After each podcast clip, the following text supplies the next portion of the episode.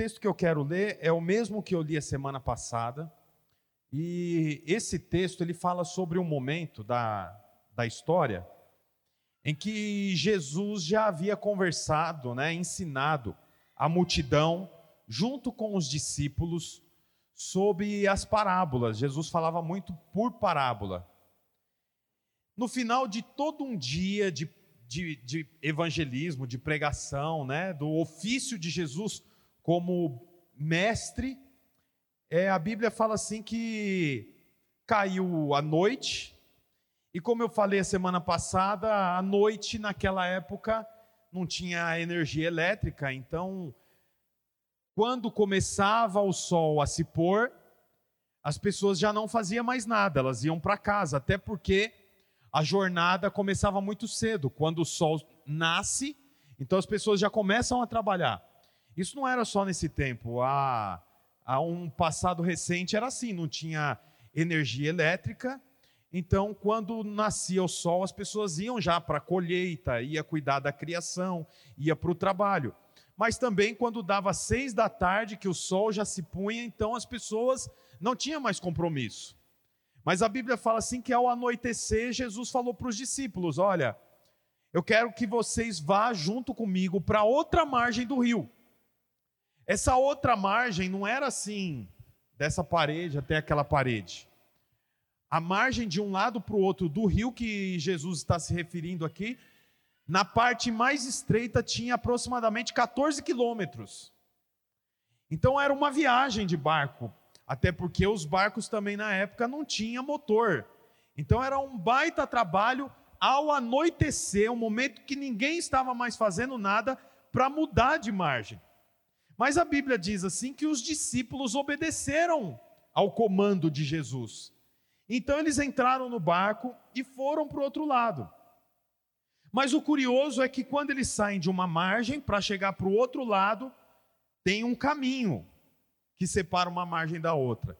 E nessa margem houve um problema. A Bíblia fala que levantou um forte vendaval, um forte vento, e o mar ficou revolto.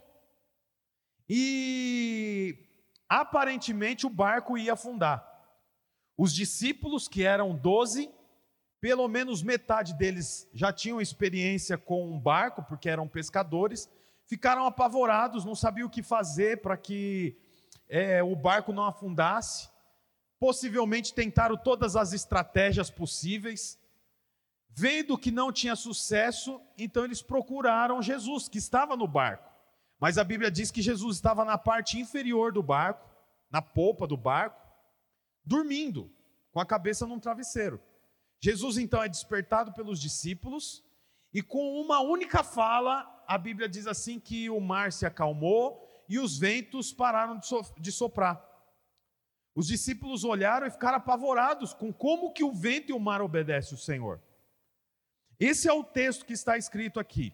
Essa é a história. Eu vou ler aqui junto com você, até porque são poucos versículos, para que você veja que o que eu disse é a história que está escrita. Vamos lá no versículo 35 são só seis versículos. Naquele dia, essa referência de naquele dia é o dia depois deles terem passado é, com Jesus pregando e ensinando por intermédio de parábolas. Naquele dia, ao anoitecer, disse Jesus aos seus discípulos: Vamos para o outro lado. Deixando a multidão, eles o levaram no barco, assim como estava outros barcos também o acompanhavam.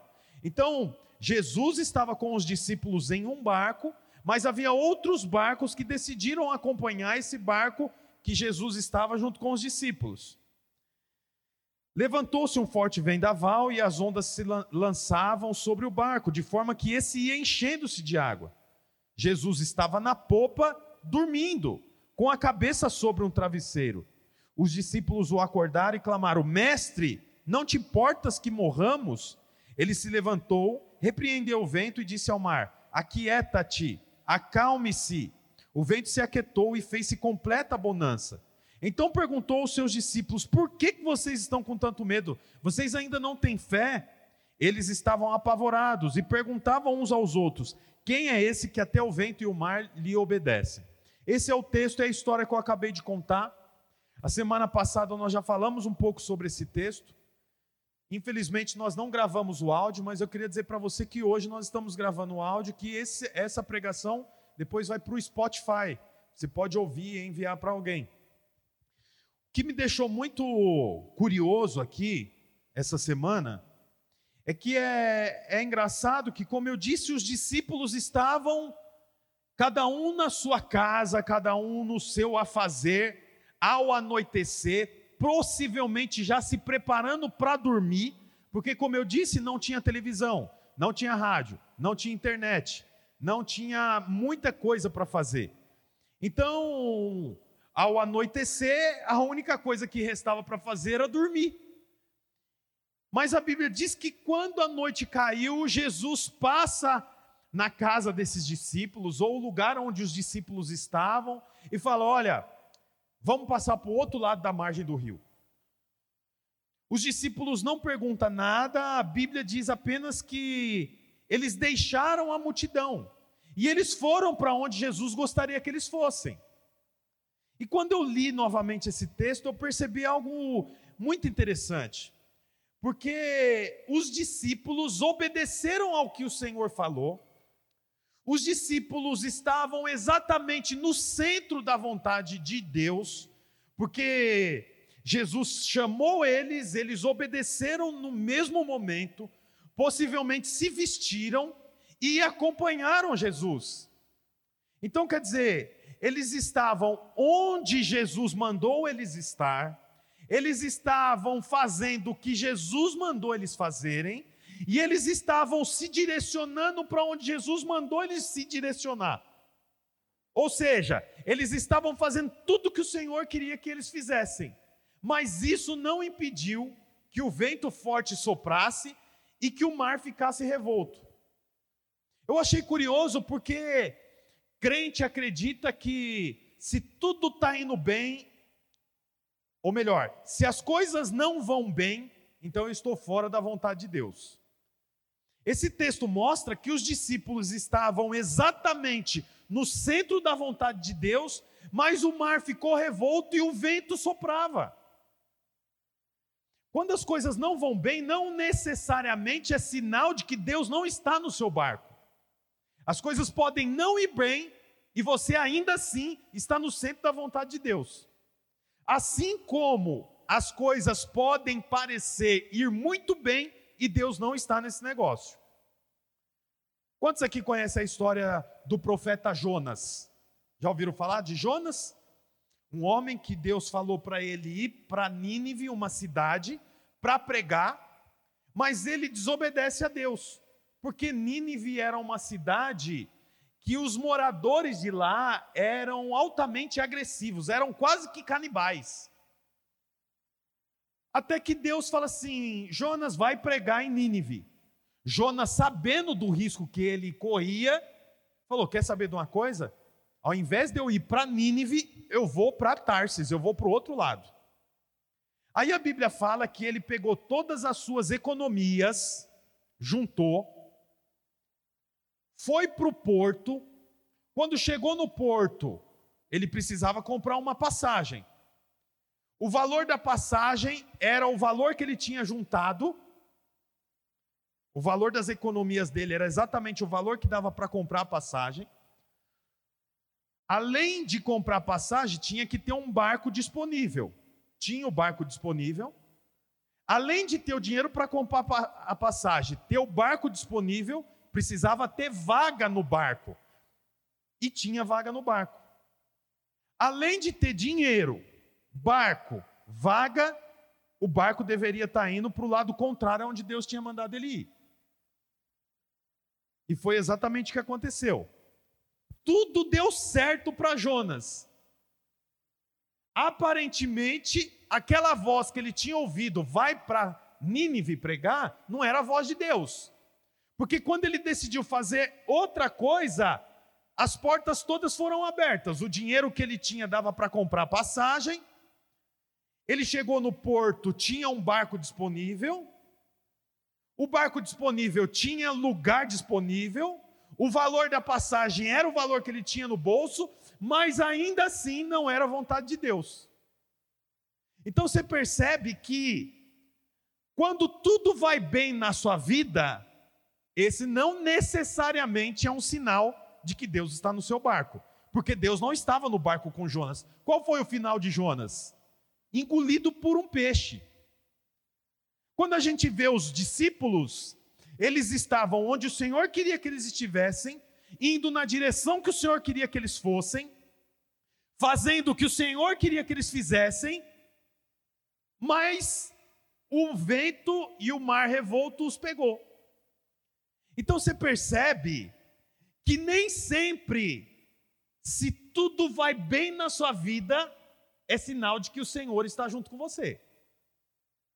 E nem sempre, quando as coisas não vão tão bem na sua vida, é sinal de que o Senhor não está com você. Ocasionalmente, as coisas podem ir bem na sua vida, mas você está na contramão da vontade de Deus. Mas também as coisas podem parecer não estar tão bem, mas você está exatamente na direção que o Senhor gostaria que você estivesse. Não é curioso isso? Quantas vezes você não avaliou se Deus estava na sua companhia e você na companhia do Senhor, com base nas coisas estarem indo tudo bem? As circunstâncias não pode definir se eu estou na direção correta. As circunstâncias também não pode definir se eu estou indo na contramão. Como que eu sei se eu estou indo na direção correta ou na direção não correta? Como que eu sei se tudo que está acontecendo faz parte de uma agenda de Deus para mim ou eu entrei no lugar errado? Porque você sabe, o Senhor tem uma agenda para mim e para você. Tem coisas que vai acontecer na minha vida e na sua que está na agenda de Deus para nós. Não é se vai acontecer, é que dia que vai acontecer, porque vai acontecer. Porque o Senhor tem uma agenda para mim, o Senhor tem uma agenda para você. Como que eu sei então se o que eu estou fazendo, como que eu tenho clareza que eu estou no lugar certo? É o que os discípulos fizeram. A Bíblia diz que eles obedeceram ao Senhor, entraram no barco e iam na direção que o Senhor mandou mas as coisas aparentemente não iam bem.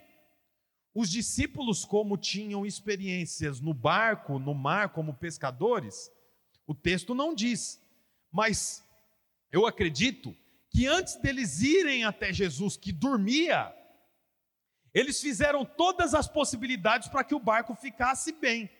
Tiraram água, quem estava entrando, levantaram as velas, baixaram as velas, tudo que era possível eles fizeram. Até que chegou um momento que não havia mais o que fazer. E a Bíblia diz que eles foram fazer uma pergunta para Jesus: Senhor, por acaso o Senhor quer que nós morramos? Você sabe, eu, eu quero que você entenda o seguinte: é importante que você tenha disponibilidade para recorrer ao Senhor. Como é que você sabe se as coisas vão bem ou se as coisas não vão bem? Recorre ao Senhor. Pare de ficar tentando estratégias, formas, palavras de coaches. Para com isso, sabe o que você tem que fazer? Vai para o Senhor. Senhor, eu vim aqui porque eu preciso saber eh, por que, que eu estou passando por isso. Por que, que os meus dias não são bons? Ou Senhor Jesus, eu tenho sofrido, eu não tenho dormido. Por que, que eu tenho ficado tão triste? Senhor, por acaso o Senhor quer que eu morra? É o que os discípulos fizeram. E a Bíblia diz que Jesus, na hora, acordou. Eu quero te fazer uma pergunta dentro disso aqui. Você já precisou lidar com Deus que dorme? É engraçado falar sobre isso, porque a Bíblia diz aqui que Jesus estava dormindo. Você já lidou com Deus e ele estava dormindo? Vou fazer uma pergunta melhor. Alguma vez você já falou com Deus e parece que ele não te ouviu? Você já pediu coisas para Deus que eram lícitas, os caras estavam correndo risco de vida. E Jesus estava fazendo o quê? Dormindo. Já teve ocasião que você estava passando por um tempo de dificuldade e você foi lá, ajoelhou, orou ao Senhor e, e Jesus tava, parecia que estava dormindo e não te ouvia? Quem já passou por isso? Todos nós já passamos por isso. Você sabe, os discípulos despertam Jesus fazendo uma pergunta para ele. É importante que você tenha disposição para ir perguntar para o Senhor mas não só perguntar, está disposto a ouvir a resposta dele. Porque os discípulos perguntam: não importa que a gente morra. Aí Jesus responde: o quê? Vocês ainda não têm fé? Vocês estão com medo de quê? Então, você percebe que os discípulos, eles recorreram a Jesus, era a saída deles. Quantas vezes nós estamos passando por um momento que a água está entrando no nosso barco e ao invés da gente recorrer para Cristo, a gente recorre para páginas da internet, para o YouTube, para tantas outras coisas, enquanto nós deveríamos recorrer a Jesus. Você vê que curioso, quando Jesus estava dormindo, os discípulos vão lá e falam: Mestre, não te importas que morramos? Ele se levantou, repreendeu o vento e o mar e disse: Aquiete-se, acalme-se. Você vê, Jesus, ele fala direto ao problema dos discípulos. E o que, que ele diz para o pro problema dos discípulos? Acalme-se, aquieta-te. É a exclamação. Põe o versículo para mim, por favor. Versículo 39. Aquiete-se, acalme-se. Jesus não conversa com o problema dos discípulos. Jesus dá uma ordem para o problema dos discípulos. Olha lá, aquiete-se, acalme-se. É uma palavra de ordem. Mas quando Jesus olha para os discípulos, ele deixa uma pergunta. Ele perguntou para os discípulos: por que, que vocês estão com tanto medo? Ainda não tem fé? É uma interrogação. Sabe o que, que isso mostra para mim? Que quando Jesus lida com o meu problema, ele dá uma ordem. Mas quando Jesus lida com os discípulos, ele faz uma pergunta.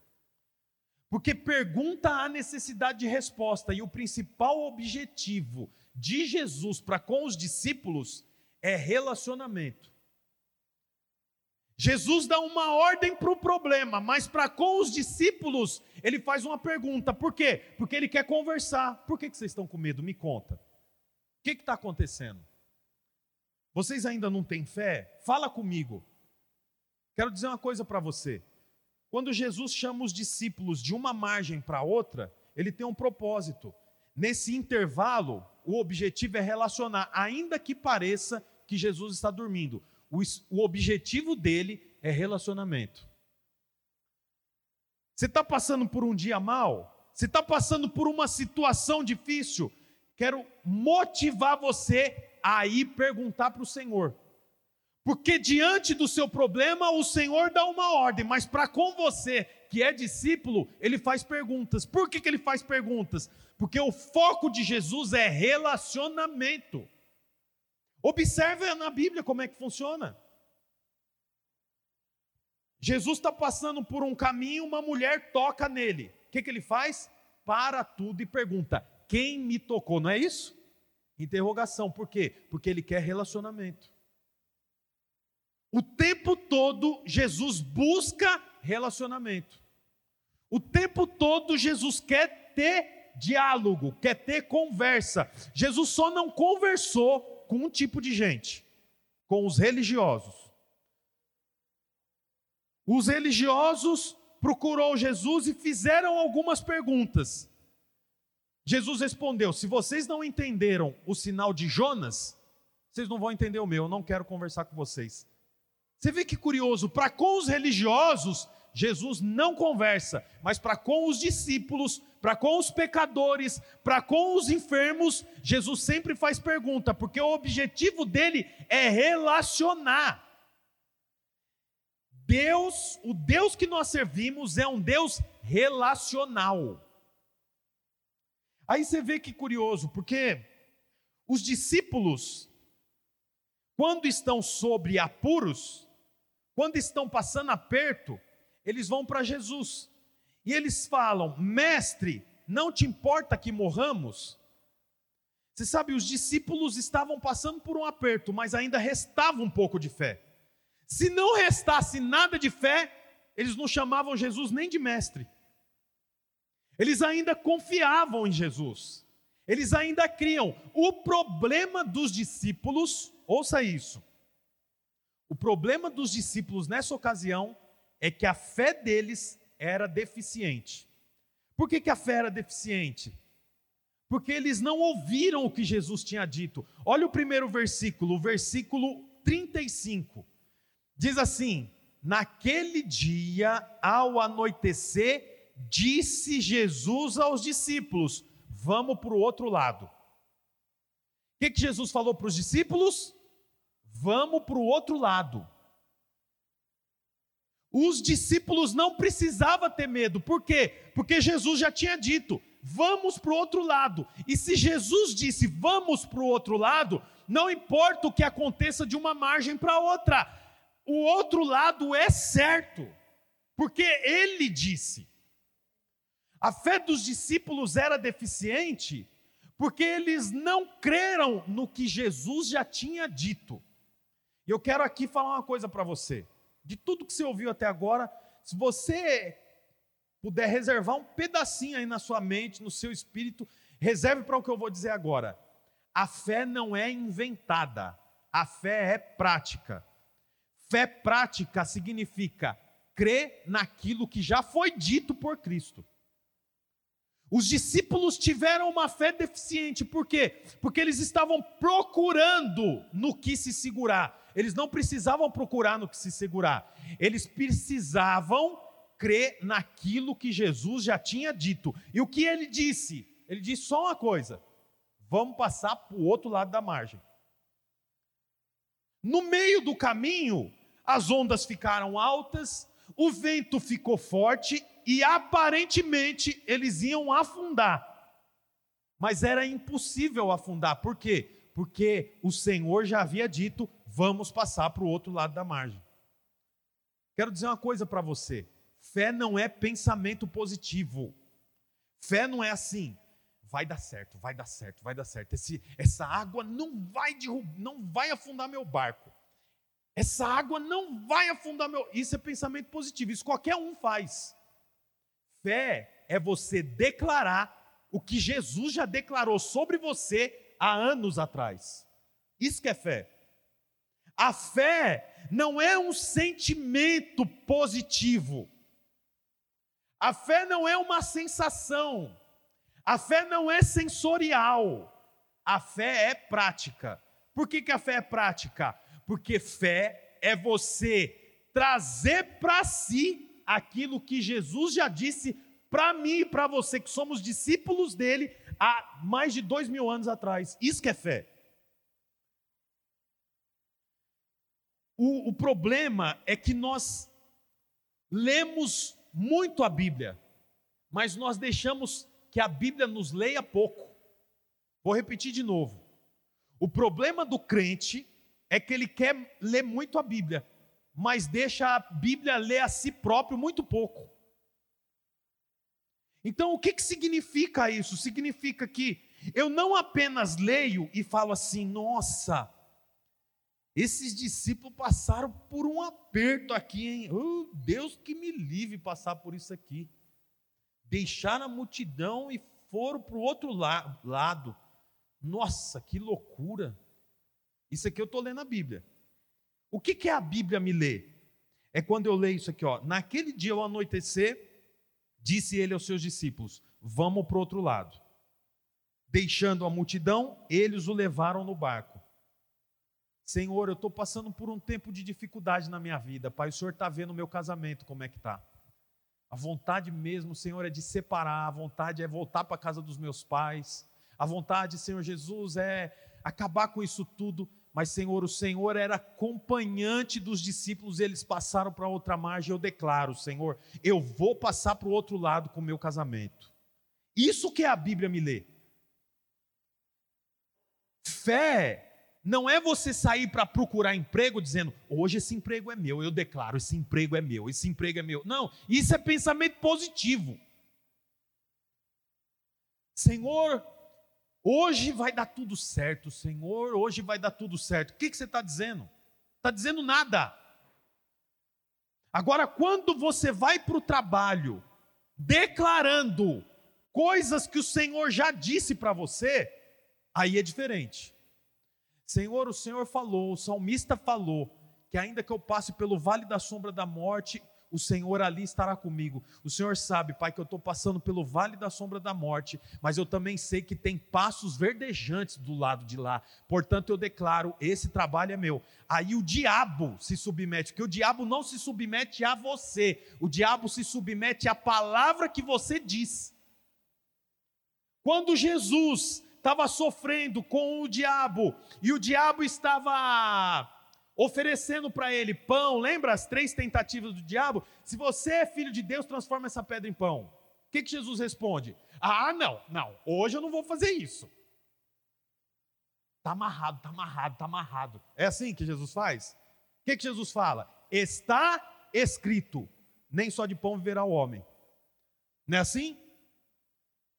Ó, oh, lança-te daqui, pula lá embaixo dá ordem aos seus anjos e os anjos vão te sustentar. O que, que Jesus fala? Está escrito: não tentarás o Senhor teu Deus. Não é isso? Você percebe, Jesus não vence o diabo com pensamento positivo. Jesus vence o diabo com coisas que já estava escrito. Jesus não inventa nenhum versículo quando ele está brigando com. Brigando, né? Quando ele está ali sofrendo tentações do diabo, ele não, ele não recita versículos novos, ele fala sobre textos que já estavam escritos. Por quê? Porque o diabo não se submete ao que eu digo, o diabo se submete ao que Cristo já disse. Portanto, fé, irmão, não é você reinventar um sentimento, fé é você declarar o que já está escrito. Nós estamos aqui em Marcos no capítulo 4. O ministério de Jesus ainda está dando início, sim ou não? Está no começo o ministério de Jesus. Você vê que curioso. Jesus pergunta para eles: por que, que vocês estão com medo? Vocês ainda não têm fé? Aí você vê o final do versículo 41, diz assim: os discípulos estavam, estavam apavorados e perguntando uns aos outros: quem é esse que até o vento e o mar o obedecem. Os discípulos perguntavam quem era Jesus. Você sabe, a fé está relacionada com quanto de Cristo você conhece. Por que, que os discípulos ficaram com medo, achando que o mar ia engolir eles? Porque eles não tinham um conhecimento pleno, completo de quem Cristo era.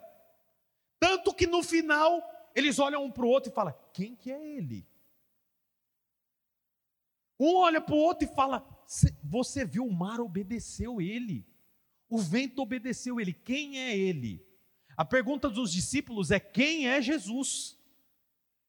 Você vê que interessante, a fé acompanha o tamanho do quanto você o conhece.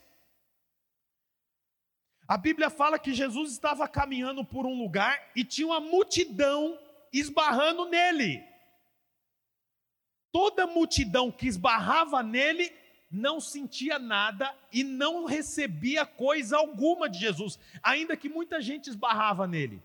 Mas aí veio uma mulher que por mais de uma década sofria com fluxo de sangue, ela sai da casa dela escondida porque ela era uma mulher cerimonialmente impura para os judeus, ela vai procurando um jeito, procurando um jeito para encostar em Jesus.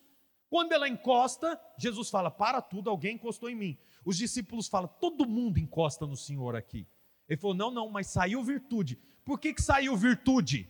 Sabe por que saiu virtude? Porque aquela mulher tocou em Jesus, sabendo em quem ela tocava, enquanto toda a multidão tocava em Jesus, mas não o conhecia. Portanto, a fé está relacionada com quanto você conhece sobre quem promete as coisas para você. Um homem falou assim para Jesus, inclusive Jesus estava nessa ocasião da mulher que foi curada, que eu acabei de contar, Jesus estava indo para a casa de uma garotinha. No meio do caminho, um homem falou assim para ele: Senhor, vamos lá para minha casa, minha filha está doente. Minto, ele falou assim: Senhor, a minha filha está doente. Jesus falou: Eu vou lá. Ele falou: Não precisa ir lá. Se o Senhor der uma palavra aqui, ela recebe lá sem que o Senhor vá lá. Aí o que, que Jesus fala? Eu nunca vi uma fé dessa aqui em Israel. Você vê que interessante. Por que, que a fé dele, é, dele era grande? Porque ele conhecia Jesus, ele sabia o poder que Jesus tinha. Você percebe que a fé está relacionada com o quanto de conhecimento você tem sobre Cristo. Se você conhece sobre Cristo, a sua fé cresce, porque você sabe que ele não mente. Se você conhece pouco sobre Cristo, você tem dúvidas sobre quem ele é. Quer ver uma ilustração ainda mais simples? Quando um homem começa a relacionar com uma mulher e eles não se conhecem, então ele tem dúvidas sobre quem ela é e ela tem dúvidas sobre quem ele é. Então, um casal que não é convertido, não serve a Deus, começa a relacionar. Aí o marido, o, o namorado fala assim: "Ah, segundo eu vou jogar bola". Ela fala: "Ah, tá bom". Mas como ela fica? Será que ele foi jogar bola? Eu ouvi um amigo dele ontem falando que eles iam comemorar. Esse cara não foi jogar bola. Ele está me traindo. No final é isso, a conta é essa. A moça, eles estão namorando, daí a moça falou: Ó, sábado a gente não vai poder se encontrar, porque uma amiga minha vai mudar para os Estados Unidos e nós vamos na casa dela. Eles não se conhecem, ele começa a pensar: mas vai ter só mulher lá, será? Será que não vai ter um amigo? Será que ela não vai encontrar um amigo que ela namorava? Por quê? Porque eles não se conhecem. Mas depois de alguns anos convivendo junto, deve ser natural que essas dúvidas acabam. Por quê? Porque eu já sei com quem eu relaciono. Ela já deu provas para mim que eu sou que ela é fiel e eu já dei provas para ela que eu sou fiel. O problema acontece no período em que está conhecendo. Mas depois de conhecido, você não deve mais ter dúvida sobre a pessoa. Até porque, se houver dúvida no período de namoro, é bom que não case. Então, a mesma coisa é com Cristo. No período que você ainda está conhecendo Ele, é natural que a sua fé não cresça, porque você está conhecendo. Não tem problema nenhum. O problema está em crente velho que ainda não tem fé intacta. Por quê? Porque não conhece o Senhor. os irmãos da banda podem subir aqui, por favor. O problema está quando o crente que caminha com Jesus há tanto tempo foi batizado em 76. Conhece todas as músicas mas ainda não tem uma fé provada. Por que, que não tem uma fé provada? Porque não conhece o Senhor. Como que eu conheço o Senhor? É indo no encontro com Deus? Não. É participando de todos os cultos? Também não. Nós conhecemos o Senhor relacionando com Ele. Hoje de manhã eu comecei o culto falando isso, que geralmente quando a gente vai dormir eu faço assim, eu coloco o meu celular para carregar. Quem mais coloca o celular para carregar quando vai dormir? Aí no outro dia você acorda, o celular está com 100% de carga, não é? Aí você vai usando, usando, usando. Quando dá lá três da tarde, depende do jeito quando, como você usa, seis da tarde, o celular já está descarregado. Você foi utilizando a bateria dele. Aí o que, que você tem que fazer? Dar mais uma carga. A mesma coisa com o Senhor. O grande problema é que muitos crentes dão uma carga no domingo, mas passa a semana inteira sem dar carga. Aí vai dar carga de novo só no outro domingo. Aí passa segunda, terça, quarta, quinta, sexta, sábado. Aí domingo dá uma nova carga. Para sua fé ser intacta, você precisa conhecer mais sobre Cristo. E você conhece mais sobre Cristo indo fazer perguntas para ele. Foi o que os discípulos fizeram. Senhor, o que está acontecendo? O que, que o Senhor quer? é para nos matar, como é que vai ser isso? Nós vamos morrer aqui? Para encerrar, para nós acabarmos,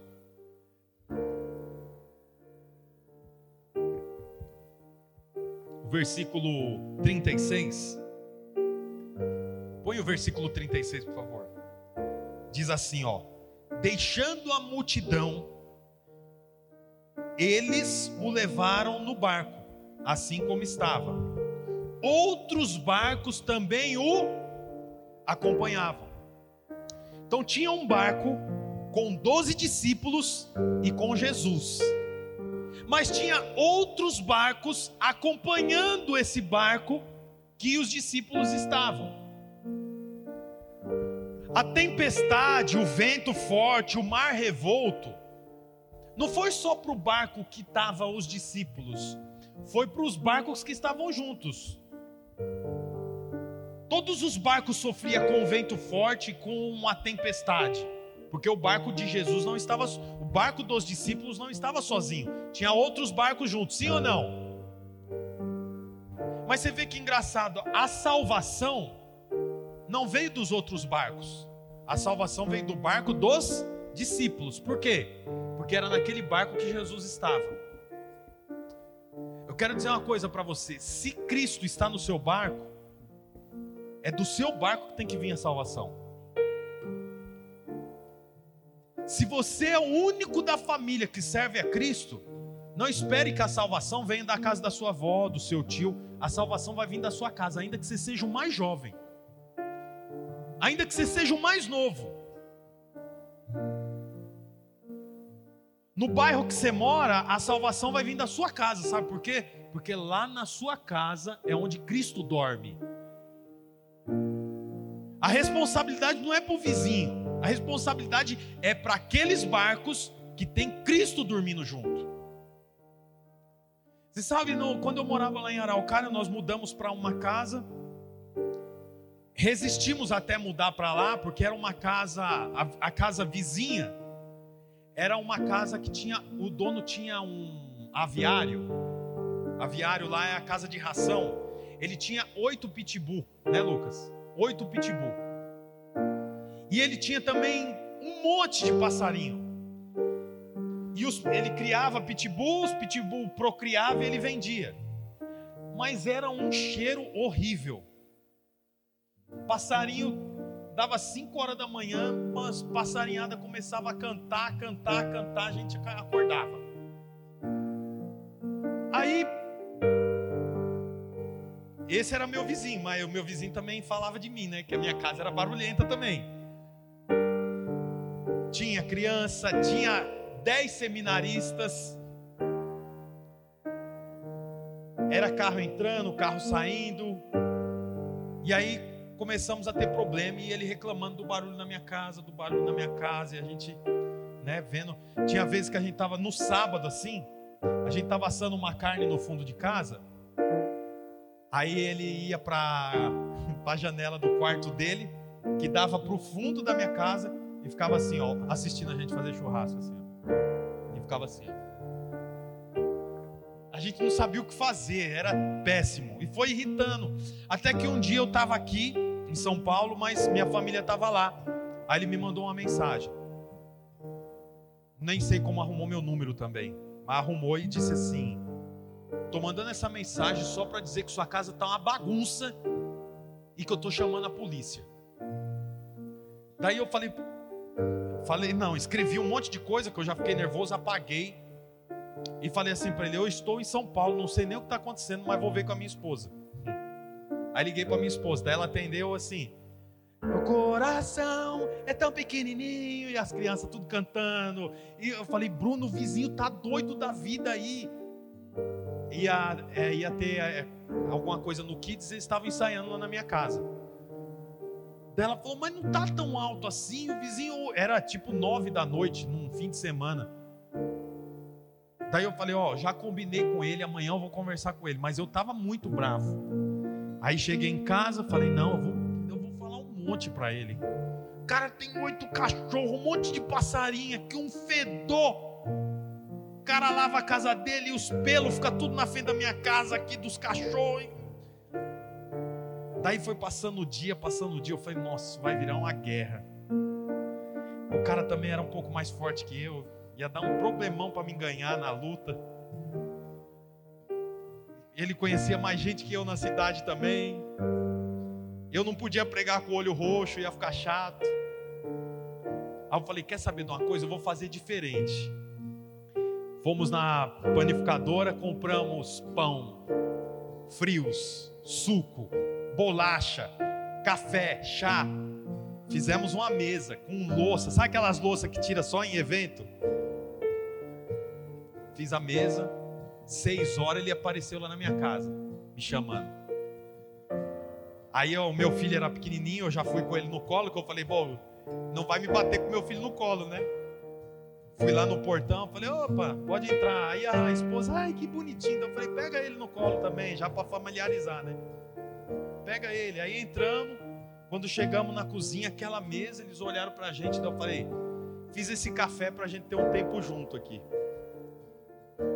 Aí ele sentou na mesa e falou: Então, eu queria até pedir desculpa porque eu te liguei ontem. Então eu falei: Não, não, eu nem te chamei para conversar sobre esse assunto. Eu te chamei aqui para saber como é que eu faço para abençoar a sua vida.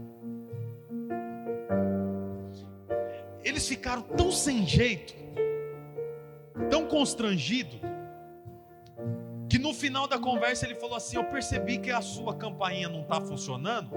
E quando o pessoal vem aqui, eles ficam no portão assim: oh, Pastor! Pastor!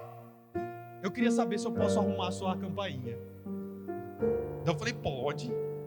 Aí ele falou: Tem outro problema também, que o seu portão tá com um imã, tem um imã no portão que impede que ele bata na parede antes de bater ele fecha. Só que o seu não está funcionando. Então o portão fecha e bate na parede e faz assim, ó. Tof. Toda hora faz isso. Mas eu sei como arrumar. Posso arrumar para você? Você sabe o que eu achei interessante? Que eu podia ser mais um barco na tempestade. Mas eu lembrei, tem um Cristo dormindo lá no fundo. É melhor eu chamar ele do que eu fazer o que todo barco faz. Quero dizer uma coisa para você, ainda que não pareça, tem um Cristo dormindo, acorda ele. Chama Jesus. Vai para o seu quarto e chama Jesus. Fala, Jesus, eu vou morrer. É para morrer que o Senhor me chamou. Quero dizer uma coisa para você. Para o seu problema, ele vai dar uma ordem, mas para você, ele vai fazer outra pergunta. Porque o objetivo de Jesus é relacionar. Queria que você ficasse de pé.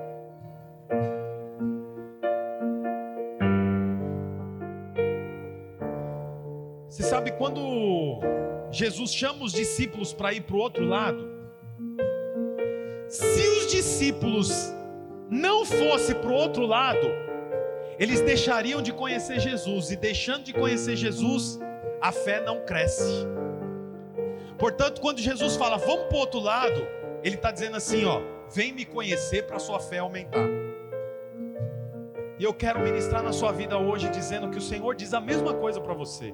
Ele diz para você: vamos para o outro lado. Porque para o outro lado você tem que me conhecer e a sua fé cresce. E gente com fé grande derruba gigante. Quem tem gigante para derrubar aqui?